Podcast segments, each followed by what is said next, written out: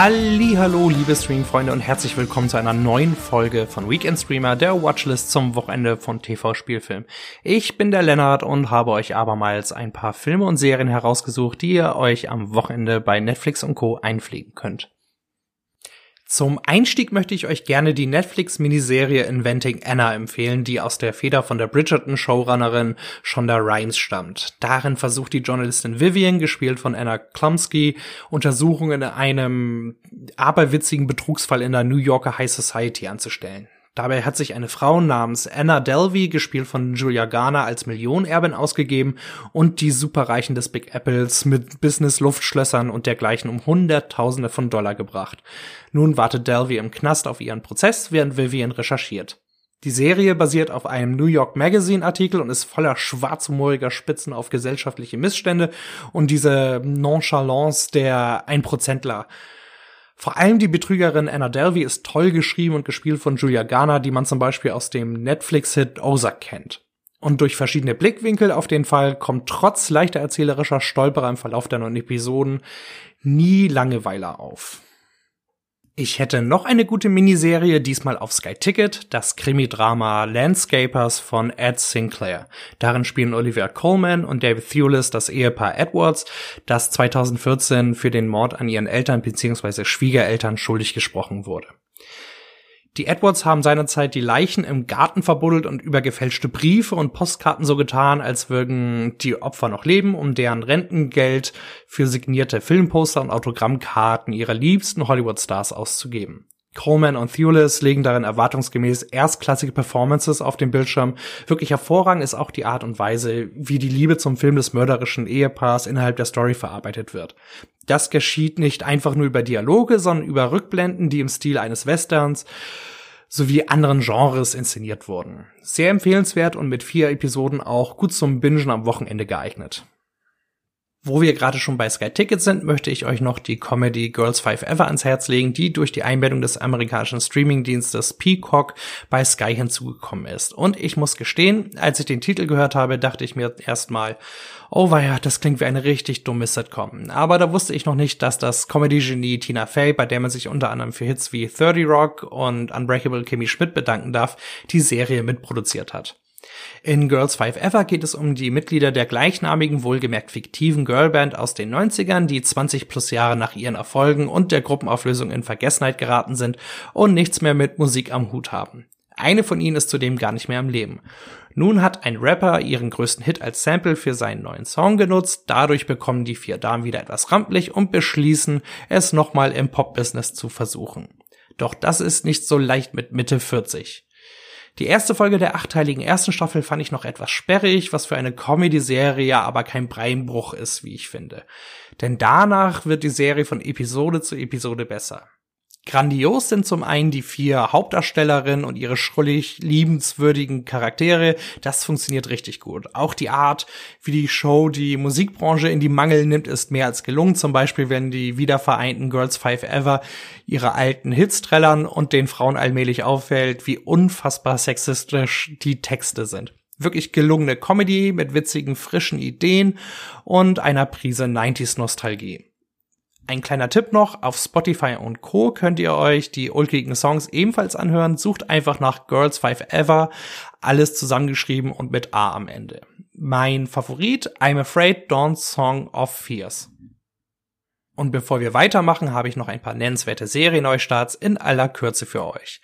Bei Netflix findet ihr nun die portugiesische Dramaserie Bis dass das Leben uns scheidet und die vierte Staffel des Animationsklamauks Disenchantment.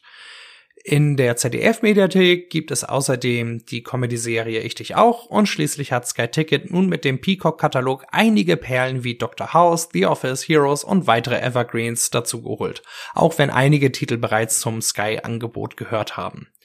Das waren erstmal alle Serien, ab zu den Filmen. Dafür verschlägt es mich nochmal zu Sky Ticket, weil es dort nun den dystopischen Sci-Fi-Krimi Reminiscence, die Erinnerung stirbt nie mit Hugh Jackman, Rebecca Ferguson und Tandy Newton zu sehen gibt. Das Ganze spielt in Miami der 2030er, das durch den Klimawandel fast komplett überflutet ist und wo man aufgrund der drückenden Hitze nur nachts arbeiten kann. Ein Wissenschaftler hat nun eine Maschine entwickelt, mit der man seine Erinnerungen nochmal erleben kann. Einige Zeit später muss er seine Erfindung dazu nutzen, um seine verschollene Angebetete May, grandios gespielt von Rebecca Ferguson, wiederzufinden.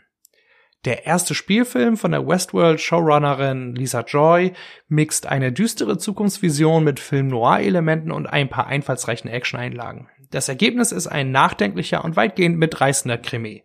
Wer Filme wie Ridley Scotts Blade Runner liebt, dürfte bei Reminiscence gut aufgehoben sein. Außerdem möchte ich noch eine Empfehlung für die biografische Sportkomödie Fighting with My Family von Stephen Merchant abgeben, die nun auf Netflix zu finden ist. Darin geht es um die britische Familie Knight, die sich in der englischen Pampa ganz und gar den Wrestling hingeben. Die Eltern, gespielt von Nick Frost und Lina Headey, haben selbst den Unterhaltungssport praktiziert. Nun trainieren ihre Kinder Saraya, die von Florence Pugh verkörpert wird, und Zack, gespielt von Jack Loudon, für ihren Traum, Stars bei der amerikanischen WWE zu werden. Dafür schließt sich Saraya unter den Kampfnamen Page dem Nachwuchsprogramm in Florida an und muss sich im Reigen der aufgedonnerten Wrestlerinnen Hoffnung ihren Platz schwer erkämpfen. Eine typische Außenseitergeschichte, die auf wahren Begebenheiten basiert und viel Humor, Herz und Tempo mitbringt. Neben den bisher genannten DarstellerInnen, unter denen Florence Pugh in der Hauptrolle überragt, gehören unter anderem auch Dwayne Johnson, Klar, ein Wrestling-Film ohne The Rock wäre auch schon fast Blasphemie und Vince Vaughn als WWE-Scout zum tollen Ensemble. Weitere kürzlich erschienene Filmtipps habe ich auch noch. Zum einen wäre da das ausgezeichnete Sozialdrama Systemsprenger, das neuerdings auch in der ZDF-Mediathek zu sehen ist. Außerdem noch der serbische Sci-Fi-Thriller AI Rising bei Amazon Prime Video, der zwar einiges mit seinem kleinen Budget anzufangen weiß, von mir aber keine uneingeschränkte Empfehlung bekommen, weil die Figurenzeichnung recht dünn ist. Und last but not least gibt es in der Arte-Mediathek noch einen richtigen Klassiker, nämlich den französischen Krimi Panik von Julien Duvivier aus dem Jahre 1946. Jetzt geht es weiter mit den Dokus, den Sachbüchern der Filmwelt.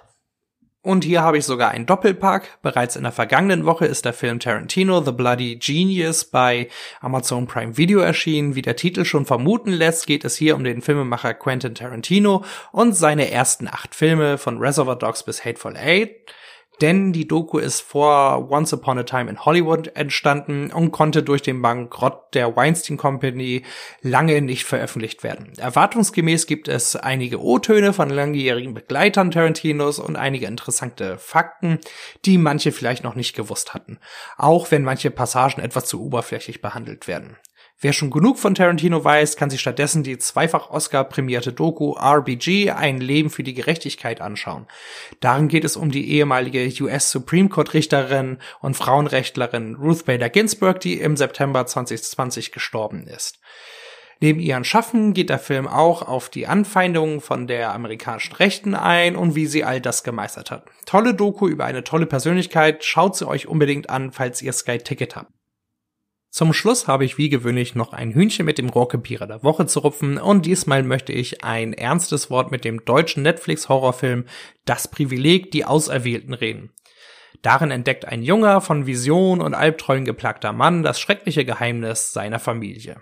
Die Story hat mit korrupten Eliten zu tun und eigentlich genügend Möglichkeiten, eine Schaueratmosphäre aufzubauen. Stattdessen wird ein und andere Mal vergeblich versucht, den Grusel mit mäßigen Jumpscares zu erzeugen. Als Fan atmosphärischen Horrors hat mich das null abgeholt. Jumpscares sind ja schön und gut, die sollte man sich aber durch eine gute Story und interessante Charaktere verdienen. Hinzu kommen ein paar hölzerne Performances, die den negativen Gesamteindruck für mich vervollständigen. Ein Totalausfall ist der Film nicht, aber wenn man x-mal dieselbe Rückblende inklusive dem vielbekannten und etwas peinlichen Wilhelmine-Schrei zeigt, damit man auch ja nicht vergisst, woran die Hauptfigur gerade denkt, fühle ich mich für dumm verkauft. Und es ist einfach ein bisschen billig. Genug rumgemeckert, denn das war es auch für diese Woche. Natürlich hoffe ich wieder, dass euch meine Tipps beim Wochenendprogramm behilflich sind. Ich wünsche euch ein paar entspannte Tage mit viel Qualitätsunterhaltung. Bis nächste Woche.